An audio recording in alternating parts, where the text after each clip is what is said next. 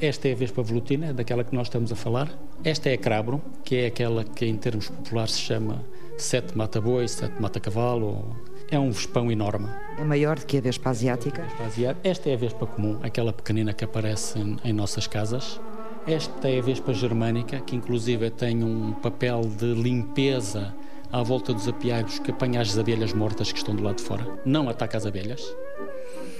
Esta é a Vespa mamute, que é uma vespa solitária, não faz colónias, não pica, mas é um vespão deste tamanho que assusta as pessoas, mas que não faz mal a ninguém. Mal a ninguém. Os meus ouvintes não vão, não vão ver, mas, por exemplo, a nossa vespa comum, que todos nós conhecemos, é aquela com a qual convivemos mais, tem metade do tamanho da vespa asiática.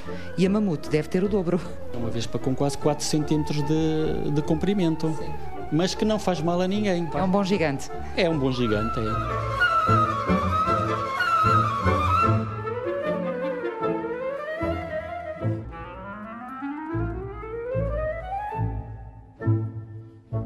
Uma coisa é uma abelha, outra coisa é aquilo que se diz a nossa vespa, outra coisa é a vespa asiática. João Valente, presidente da Associação de Apicultores do Norte de Portugal. A primeira coisa é que a maior parte das pessoas, quando alguém diz a nossa vespa, a maior parte das pessoas não sabe o que é a nossa vespa.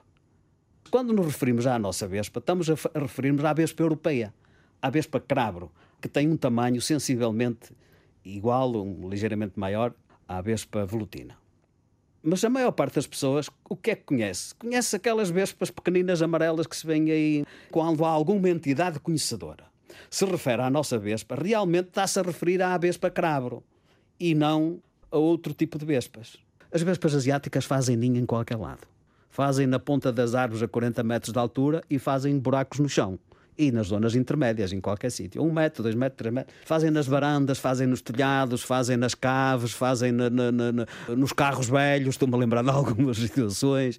Eh, sei lá, não há nenhum sítio onde se diga assim, eh, aqui não fazem Sim. ou aqui fazem com mais Mas é impressionante a capacidade de adaptação deste inseto. É, é, é verdade. E eu, enquanto apicultor e enquanto apaixonado por insetos, quando ouvi falar deste inseto ainda em França, comecei logo a tentar observar o que isto era, não é? Portanto, ela na Europa entra em França primeiro. Ela entra em França por acidente. Supostamente veio num carregamento de bonsais e de material de jardim, vasos e turfas e plantas, vem um ninho com uma vespa fundadora fecundada. Na Universidade de Trás-os-Montes e Alto Douro, José Aranha usa os sistemas de localização geográfica para seguir de perto a progressão da vespa velutina no território nacional. Ela é originária do sul da China e da, da Coreia do Norte, portanto, dessa faixa.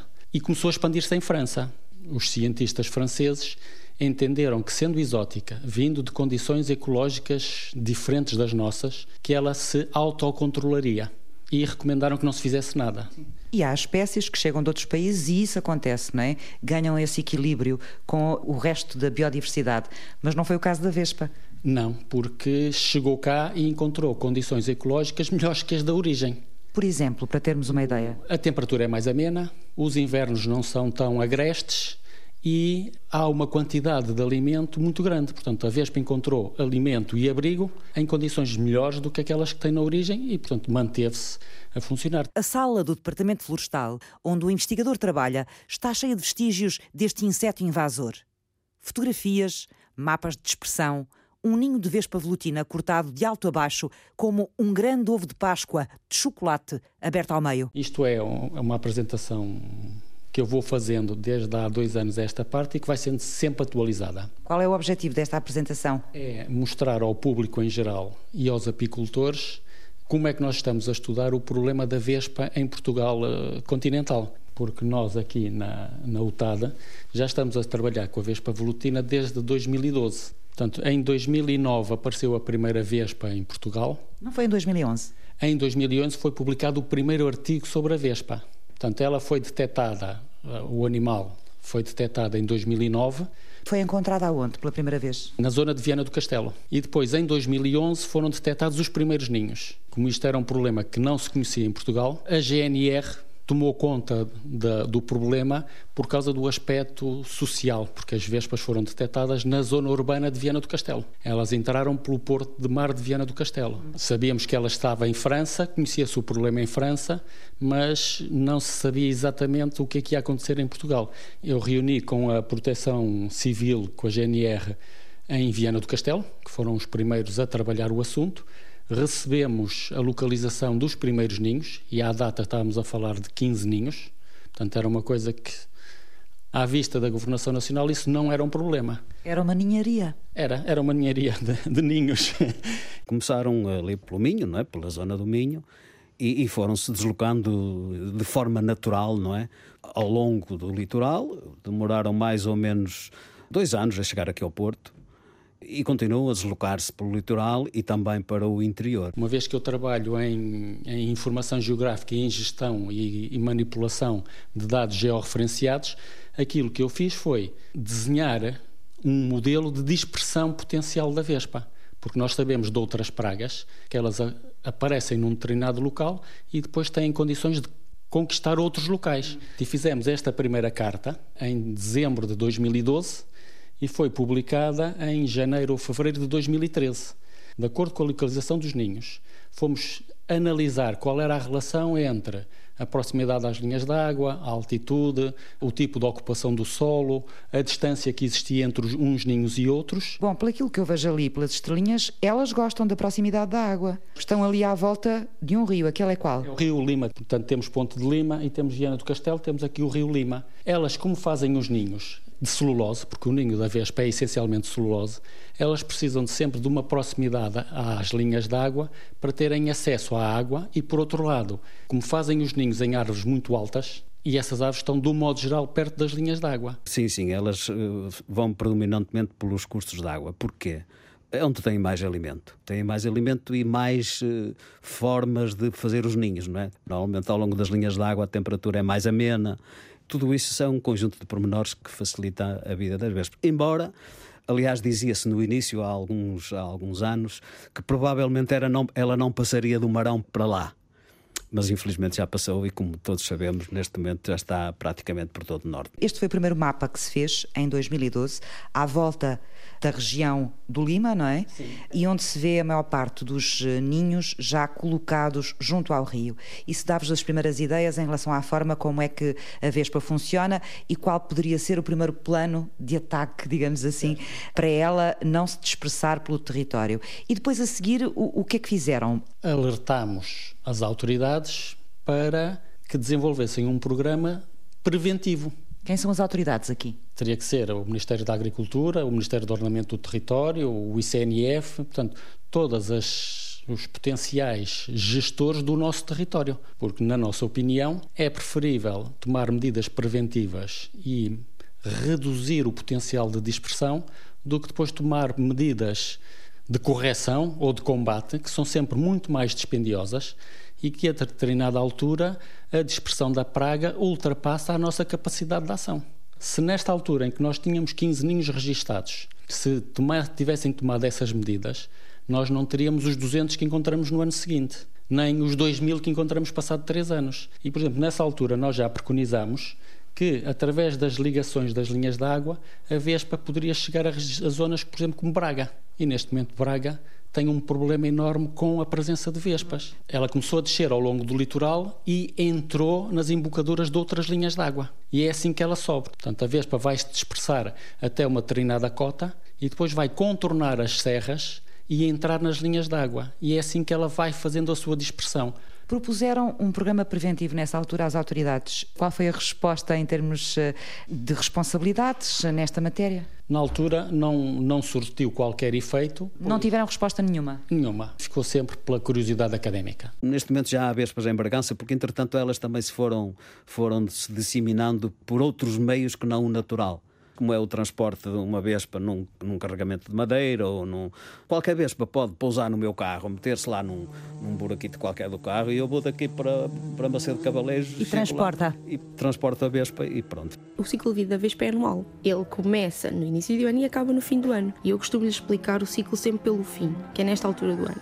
Bárbara Rodrigues conhece tintim por tintim o ciclo de vida da vespa velutina. Tirei a licenciatura em Agricultura Biológica e depois, mais tarde, no ano seguinte, em Engenharia Agropecuária.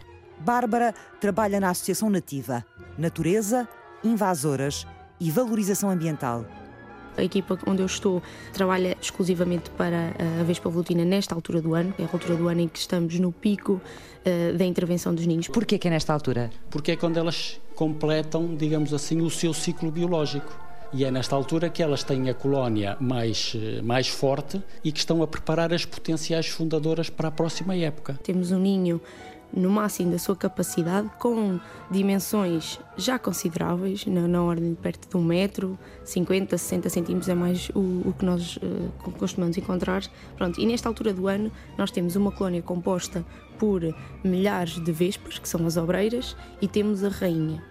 Esta rainha começa a produzir a geração do ano seguinte, que vão ser as fundadoras dos ninhos do ano que vem, da próxima época. As futuras rainhas. As futuras rainhas, exatamente. As vespas estão a caçar em força nos apiários para alimentar as larvas desses ninhos. Portanto, outono, princípio de inverno, é quando esses ninhos estão mais fortes e que vão dar origem à nova geração. Quando é que as próximas fundadoras de ninhos saem deste ninho para irem fundar os delas? Também é nesta altura ou é mais tarde?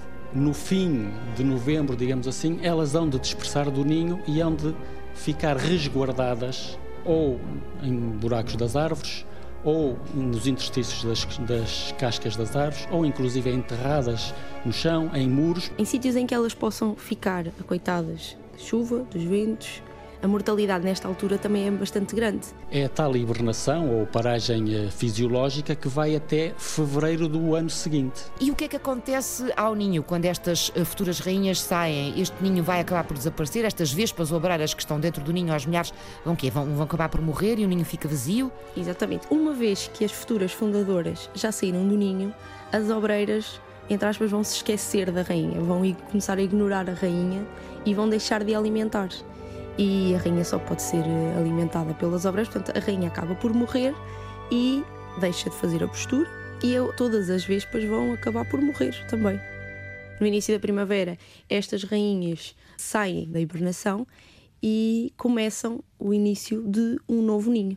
Começam por um ninho primário, que é no, normalmente numa localização mais acessível. Gostam muito nesta altura de fazer na zona dos beirais, debaixo de telheiros, em anexos, mais abrigados e é onde ela começa a pôr os primeiros ovos e depois, com a primeira geração, ela continua a aumentar o ninho. O que é, que é o ninho primário? O ninho primário é uma estrutura do tamanho de uma bola de ténis que tem uma rainha lá dentro fecundada e 20 ou 30 obreiras que vão ajudar a fazer o ninho secundário. Este ninho primário pode estar enterrado, pode estar num interstício ou num buraco de uma copa da árvore. Ou... Porque é pequenino? Que é muito pequenino, ou está muitas vezes nos barrotes dos telhados das infraestruturas rurais, ou da casa da lenha, ou da garagem, encontramos muitos, onde a vespa tem as tais condições para desenvolver esse ninho primário, que é pequenino. Esses ninhos primários, o cidadão comum não está muito familiarizado com eles, está muito mais familiarizado depois com o outro grande, não é? E depois a rainha há de sair daí para fundar um, um segundo ninho? Chega a um ponto em que o ninho é pequeno para tanta gente e começa então a procura de um novo local para elas fazerem então, um ninho definitivo. Nesta fase inicial é a rainha que tem todo o trabalho, digamos, ou seja, ela tem que construir o ninho, ela sozinha tem que tomar conta das larvas, tem que pôr os ovos, tem que defender também o ninho, porque é só uma, é só um indivíduo para defender uma, um, um ninho e uma futura colónia. E nesta fase a mortalidade também é bastante alta. Quando ela já tem algumas obreiras e mudam para o ninho definitivo, ela já não sai e já são as obreiras que fazem todo o trabalho de defesa, de procura de alimento e de construção e continuação do ninho. Pronto, e depois o ciclo vai se repetir. É? Exatamente. É? São do tamanho de uma bola de, de ténis. Cabem na palma da mão? Sim. Tem lá dentro a fundadora e tem uh, uma dúzia, duas dúzias de obreiras de primeira geração. Portanto, esta aqui está numas traves, não é? Nos Sim, barrotes? Esta está na, num barrote de, de, cimento, numa, numa viga de cimento, e aquela foi tirada de um vão de uma porta. Na Universidade de Trás-os-Montes e Alto Douro, o investigador José Aranha tem uma coleção considerável de imagens de ninhos primários encontrados nos mais imaginativos sítios. Este é que é o grande problema que nós também estamos a detectar. Isto é uma colmeia que está vazia e que vai ser utilizada ou no desdobramento de outra colmeia ou numa ação de transumância. Está parada, mas vai ser utilizada mais tarde, não é? Exato. Se não houver o cuidado de monitorizar essas colmeias regularmente. Monitorizar é ir lá observá-las, ver se está tudo bem? Sim. Vemos que tem um ninho primário feito num quadro. Da própria colmeia. Da própria colmeia. Isto foram os espanhóis que detectaram pela primeira vez, mas o nosso técnico Armindo Teixeira, aqui da UTAD, aqui há um mês, um mês e meio, ao analisar as colmeias que lá tem e como ia fazer o desdobramento. Ele é apicultor também, não é? É apicultor, é nosso técnico florestal, mas é apicultor uh, nas horas vagas, digamos assim. Abriu a colmeia e tinha lá um ninho primário e tem a fundadora que quando ele tirou a tampa da colmeia, a fundadora veio ver o que é que se passava. É um fenómeno novo este de começarmos a ver eh, estes ninhos primários das vespas eh, volutinas eh, nas colmeias, nas estruturas de colmeias? Não estava descrito na bibliografia. Portanto, nós nunca encontramos nenhuma referência à presença de ninhos nas colmeias, exceto quando os nossos colegas espanhóis nos avisaram que isso acontecia e que foi detectado, inclusive pelo nosso técnico, um ninho primário numa colmeia também já verificamos que fazem ninhos primários por baixo da colmeia. As colmeias estão apoiadas em traves para não estar em contacto com o chão e às vezes existe um ninho primário por baixo da colmeia. Qual é o risco destes ninhos primários nas colmeias? Elas vão só às vazias ou também ou não? Vão a outras que possam não estar vazias? Não, se uma vespa fundadora entrar numa colmeia ativa, as abelhas conseguem uh, destruí-la. Portanto, as abelhas não deixariam fazer um ninho lá dentro. Por outro lado, o apicultor, como monitoriza regularmente a colmeia, também o veria. As colmeias vazias, se o apicultor não tiver o cuidado de verificar o que está lá dentro, corre o risco de levar a colmeia com aquele ninho para outro local e de soltar a fundadora num outro local. E está a dispersar a vespa? E está a dispersar. Portanto, ela chegou à França no tal carregamento de bonsais e material de jardim. Chegou a Portugal num carregamento de madeira e nós também haveremos de estar a dispersar em materiais de construção, em lenhas, em... Ou até nas colmeias. Ou até, inclusive, nas colmeias. Esta dispersão acidental é que tem que ser muito bem controlada. Quando chegaram aqui a Portugal, eu já tinha alguma noção do, dos prejuízos que elas causavam, uhum. principalmente. O que é que tentou perceber ou o que é que foi estudar à volta desta, deste inseto? Não, a primeira vespa? coisa que eu estudei foi o que é uma vespa asiática, o que é uma vespa velutina, que é o nome dela. Porque há mais e, do que uma vespa asiática. Sim, há, há mais do que uma e mesmo dentro das vespas blutina há também mais que uma variedade. Tentei perceber o que era aquela vespa e então percebi que realmente era um dos inimigos das abelhas. E portanto eu percebi bem, está complicado, não é? O que era complicado há 10 anos, quando a primeira vespa velutina foi descoberta em Portugal, nunca melhorou. João Valente é apicultor e dirige a Associação de Apicultores do Norte de Portugal. Sem conhecimento sobre este inseto e sem ajuda, os criadores de abelhas começaram o combate à nova ameaça, como sabiam e como podiam. Não havia conhecimento nenhum sobre ela. Aliás, houve até enfim, um erro cometido por nós, apicultores, enfim, daqueles erros involuntários, que foi chamar-lhe vespa assassina. Porque realmente elas punham-se dentro, punham-se e põem-se junto das nossas colmeias, a pairar tipo helicóptero, e ali mesmo, ainda no ar, capturam as abelhas. Portanto, aquilo para nós era uma vespa assassina, assassina de abelhas. Era esse o nosso sentido. Claro que depois uh, espalhou-se, generalizou-se e as pessoas começaram a ter medo dela. E hoje realmente eh, as pessoas têm um medo exagerado. Não quer dizer que não seja preciso ter alguns cuidados, porque é. O que é que nós apicultores fizemos?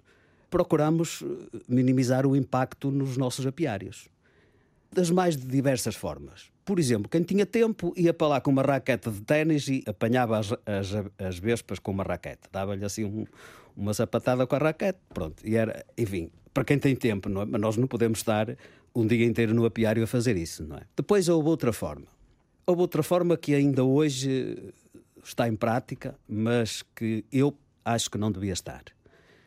Eu acho que não há apicultor que não seja ambientalista. Normalmente os apicultores gostam da natureza, até porque precisam dela, precisam das flores, precisam das árvores, precisam do, do alimento para as abelhas, não é? Precisam de um equilíbrio biológico. Precisam é? de um equilíbrio biológico. Neste momento ainda há, apesar de, das formações e das informações que nós tentamos dar, digo nós, associações e outros órgãos, não é? Ainda há apicultores a cometer um erro que não deveriam cometer. E que foi a primeira ação que os apicultores fizeram, que foi colocar armadilhas para apanhar as vespas asiáticas. E eu também fui um desses, que também coloquei armadilhas para apanhar as vespas asiáticas. Onde é que nós copiamos essas armadilhas? Com os franceses, não é? Que foram os primeiros. Hoje, felizmente, há internet, a gente chega lá facilmente, Exato. não é? Então, essas armadilhas são, grosso modo, não é? Um garrafão ou uma garrafa daquelas da, da, água, que depois dentro pode levar vários atrativos.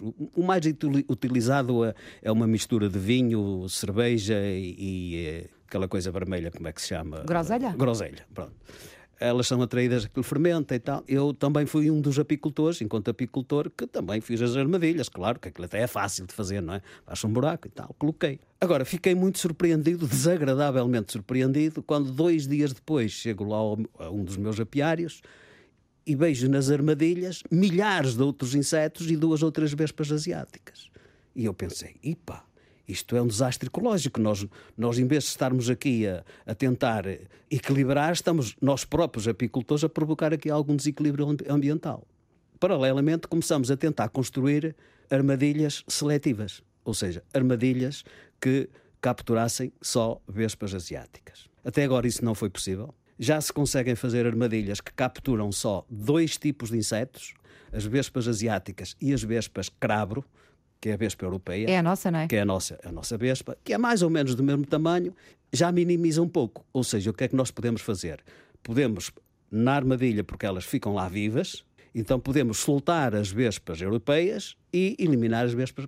Já há apicultores que estão a fazer isso embora ainda haja alguns que estão pelas mais rudimentares. Eh, que usam as armadilhas mais antigas, não é? Que, e aquelas que, que, têm um impacto o, maior. O, o, que deverá, eh, o que deverá ser eliminado, não é? E a armadilha é o melhor sistema para resolver este problema? Nesta altura não há outro? Nesta altura não há outra. Não uh, se conhece outra ouvi armadilha. falar, por exemplo, já no uso de venenos?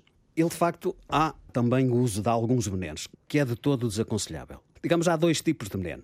Os que já existiam há meia dúzia de anos, há seis ou sete ou oito anos, já existiam, só que não estavam homologados. Agora, como as vespas estão a chegar a Lisboa, já foram homologados. Pronto. Foram okay. homologados há pouco tempo, então? Sim, sim, há pouco tempo. Existem esses, os homologados, e existem outros que os apicultores vão descobrindo e que vão colocando nas vespas e que elas depois vão para o ninho, poderão ir para o ninho e, e, e, e, envenenar as outras e tal. Só que o problema é este: nós não sabemos neste momento qual é o impacto desse tipo de envenenamento. Era tudo novo.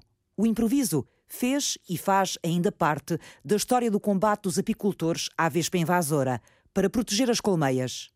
E o improviso fez parte também da história das autarquias e das forças policiais para eliminar os ninhos que foram ameaçando o descanso das populações. Quando nós começamos a trabalhar em Viana do Castelo, a determinada altura, um funcionário da Câmara espontaneamente resolveu adaptar um maçarico e começar a queimar os ninhos. E isso foi uma boa solução. Assim se descobriu de novo o fogo e a eficiência dele no combate à praga das vespas asiáticas. Assim, se empurrou também para a linha da frente deste problema as câmaras municipais e as regiões intermunicipais. A GNR entendia que não teriam que ser eles a tomar conta da, da situação. A Câmara Municipal tinha esse técnico voluntarioso que destruía os ninhos. E o governo, na altura, disse: Pronto, está aqui uma potencial solução, vamos passar a resolução do problema para as câmaras municipais, para os gabinetes técnicos florestais ou para a proteção civil. Às câmaras municipais foram-se juntando os apicultores, os técnicos florestais, as universidades, as associações de desenvolvimento local e as associações do ambiente, na tentativa de aumentar o conhecimento sobre a praga, de melhorar e articular as práticas de combate à vespa velutina.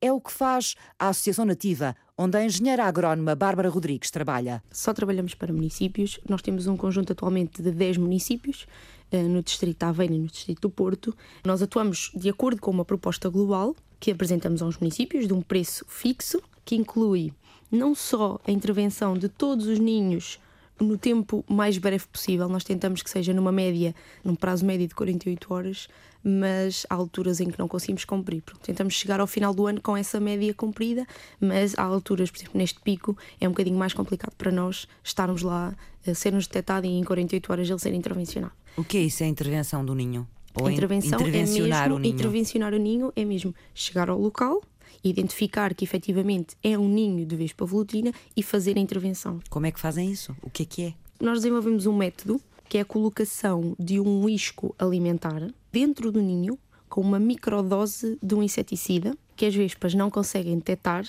e que não atua de forma imediata. Uh, demora cerca de um a dois dias até a colónia estar toda morta. Porquê que optaram por um sistema desses, que é um veneno, digamos assim, em vez do tradicional uh, fogo, sim, sim. Uh, que é aquilo, pelo menos, que o cidadão comum claro. está uh, habituado. mais habituado a ver ou ouvir falar?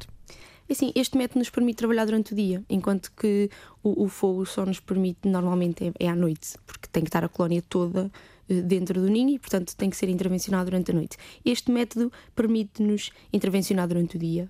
Como é um método que não atua imediatamente, todos os membros da colónia que estão fora vão chegar ao ninho uh, em certa altura e vão ser contaminados. E permite-nos também fazer ninhos seja em que altura for e seja em condições for, ou seja, ninhos enterrados, ninhos dentro de muros, de, ninhos que estão a 50 metros de altura. Nós conseguimos ninhos fazer enterrados, está-me a falar dos ninhos primários, é isso? Não, até Outra... mesmo ninhos secundários enterrados. Há ninhos secundários enterrados, sim, sim, enterrados sim. no chão? Sim, exatamente, em buracos que hajam e elas, temos muitos casos desses. Nós estamos habituados a vê-los é no cimo das árvores, não é? Ah, mas acontece, e silvados pessoas, trabalhadores que vão com, simplesmente com o trator e estão para fresar uma terra e, e deparam-se com o ninho no meio de, das, das silvas. silvas. Sim, acontece-nos muito. Pessoas que já tiveram que correr assim a sério por cima do trator e ter que deixar o trator para trás e fugir. Acontece muito. Porque atacaram um ninho sem querer com as Sim, máquinas. Sim, basta, basta a vibração da máquina chegar perto do ninho, a uns 5 metros à distância do ninho, e elas começam a atacar. E acontece muito. Os ninhos mais baixos estão, estão a ser cada vez mais, mais usuais. O ano passado não era tanto, este ano temos mais reportes do que o ano passado. De ninhos baixos? Sim. Porquê que se optou por queimar primeiro estes ninhos? O queimá-los no topo das árvores era porque era uma opção relativamente fácil de executar e eficiente e sem consequências para o meio ambiente. Esta destruição tem que ser feita à noite. Porquê? Para que as vespas estejam todas dentro do ninho. É que se a destruição do ninho for feita durante o dia, as obreiras estão do lado de fora do ninho. E se ao chegarem não encontrarem o ninho, conseguem fazer um outro ninho. É certo que não se reproduzem e, portanto, não se reproduzindo, o ninho tem uh, um tempo de vida útil muito reduzido e, terminado o ninho, terminou aquela colónia. Mas quando se faz a destruição incompleta dos ninhos e fica uma potencial fundadora cá fora, ou a própria rainha, ela faz outra vez outra colónia. Se o ninho for destruído à noite com, com um maçarico, mesmo que ele seja parcialmente destruído, como cai ao chão, acaba de ser destruído no chão. Mas não facilita o trabalho de quem tem que destruir o ninho. Isto, isto feito à noite? Não, ainda para mais que temos aqui o aspecto técnico de ter que levar uma grua ou a escada mais giros dos bombeiros para chegar ao ninho. Também há situações em que, através de canas, até aos 10, 15 metros de altura, conseguiam esticar o maçarico e fazer a partir da base da árvore. Uh, nessa altura também começamos a, a, analisar a destruição química, utilizando um veneno. Por que é que os venenos começaram a ter primazia sobre o fogo na destruição dos ninhos de vespa velutina? A questão de ter que ser à distância, ter que utilizar as varas para esticar a, a, a mangueira que transporta o combustível e o maçarico e andarmos a, a utilizar fogo na floresta, nas árvores, tinha algum risco. E era pouco prático muitas vezes. A utilização dos inseticidas tinha a vantagem de o inseticida permanecer dentro do ninho durante uma semana ou 15 dias. Mesmo que as vespas não estivessem todas dentro do ninho, quando voltassem seriam apanhadas. Seriam apanhadas pelo veneno que estava residual dentro do ninho. E então começaram a estudar um tipo de veneno que pudesse ser utilizado? Não, fomos importar o que os nossos colegas espanhóis já utilizavam, porque em Portugal continental o problema é grave mas na Galiza o problema é gravíssimo. E foram eles que desenvolveram os primeiros venenos para destruir os ninhos? Sim, são eles que têm uh, um estudo avançado, quer dos, dos uh, biocidas, quer dos aparelhos para os destruir. O que é que são os biocidas? O biocida é um inseticida. Mas feito de forma específica para matar aquele inseto? Eles tentam utilizar, uh, desenvolver inseticidas que atuem sobre os insetos, só que não atuem sobre animais. Um exemplo é uh, os produtos que nós pomos nos cães e nos gatos, que matam as carraças, as pulgas e os, todos os, os insetos. Não matam os cães nem os gatos. Não matam os cães nem os gatos. Mas nem... no caso dos insetos, podem matar todo o tipo de insetos, aqueles que são importantes e que. São essencialmente de contacto e matam outros insetos. Não matam as aves, mas matam outros insetos. Portanto, é preciso ter-se muito cuidado com o que é que se anda a fazer, até porque, por lei, nós não podemos dispersar inseticidas nem biocidas na natureza. Será que sabemos exatamente o que é que andamos a fazer? Conhecemos o impacto da vespa velutina sobre as abelhas. Há sempre uma diminuição à volta de 30%, noutros sítios 40%, na produção de mel. Já sabemos que a vespa vinda da Ásia afetou o território da vespa europeia. A vespa asiática veio, de algum modo, competir em alimento com a vespa cravo. Mas qual é o impacto desta invasora no biossistema? Como é que ela pode afetar toda a cadeia alimentar? Eu sempre achei que o principal problema da vespa asiática não iriam ser os apicultores. Eu sempre achei que o principal problema da vespa asiática seríamos todos nós. Ou seja, uma vespa asiática, uma vespa carnívora, que come tudo quanto é insetos, achei e acho que o maior problema seria o da falta de polinização. Esse é que ia ser o grande problema por causa da vespa asiática. E qual é o impacto dos novos inseticidas e armadilhas para apanhar as vespas e para destruir os ninhos? São perguntas para o próximo ponto de partida. Fizeram este programa José Aranha. O ciclo da vespa é anual. Cada um dos ninhos dura um ano. E chega ao fim do ano, as vespas obreiras morrem, a vespa rainha também morre, mas deixa cerca de 300 vespas potencialmente fundadoras.